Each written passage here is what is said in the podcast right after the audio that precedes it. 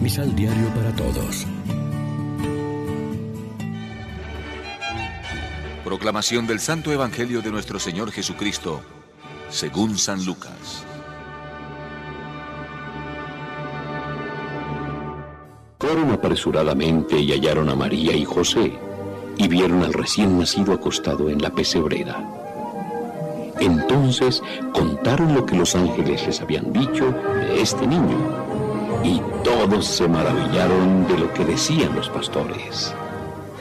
María, por su parte, observaba cuidadosamente todos estos acontecimientos y los guardaba en su corazón.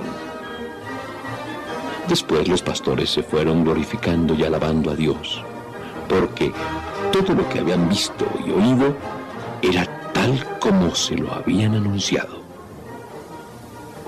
Al octavo día circuncidaron al niño según la ley y le pusieron el nombre de Jesús nombre que había indicado el ángel antes de que su madre quedara embarazada. Lección Divina Amigos, ¿qué tal? Hoy es viernes primero de enero y nos felicitamos deseándonos el feliz año, como siempre, de la mano de la palabra de Dios que nos ofrece la liturgia cada día. De nuevo, escuchamos, como el día de Navidad, cómo los pastores encontraron al niño en Belén y marcharon luego gozosos, contando a todos su experiencia, y también cómo María conservaba todas estas cosas meditándolas en su corazón. Aquí se añade además lo que sucedió a los ocho días del nacimiento de Jesús, su circuncisión y la imposición del nombre de Jesús, el nombre que había encomendado el ángel a José. Los padres de Jesús obedecieron la ley de su pueblo respecto a la circuncisión y obedecieron también la indicación del ángel respecto al nombre que le había de poner a su hijo. Empezamos bien el año. Toda la celebración resuma buena noticia. Estamos en la octava de Navidad celebrando todavía el día santo en que la Virgen María dio a luz al Salvador del mundo. En medio de un mundo que no abunda precisamente en alegrías profundas, la fiesta de hoy nos felicita a todos el nuevo año, proclamando la buena noticia del Dios con nosotros e implorando su bendición sobre nuestras vidas.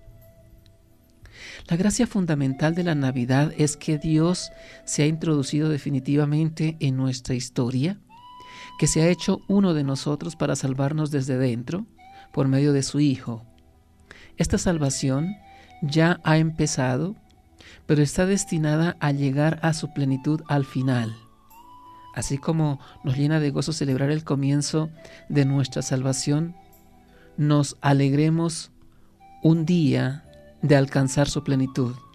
Era lo que decía justamente la oración sobre las ofrendas en la Eucaristía. Reflexionemos. Aceptamos enteramente a Cristo, Hijo de Dios, que nos libró del pecado, para recibir en nuestra vida y en nuestros pueblos el don de la paz. Oremos juntos. Dios de luz, bendito seas por cada mañana y por cada nuevo año, promesa de vida y de renovación. Dios de ternura, bendito seas por el corazón de cada hombre y por las manos que se abren en señal de paz. Amén. María, Reina de los Apóstoles, ruega por nosotros.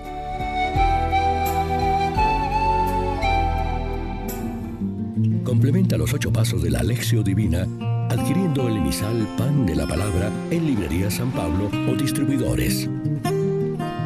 Más información www.sanpablo.co Pan de la Palabra reflexión.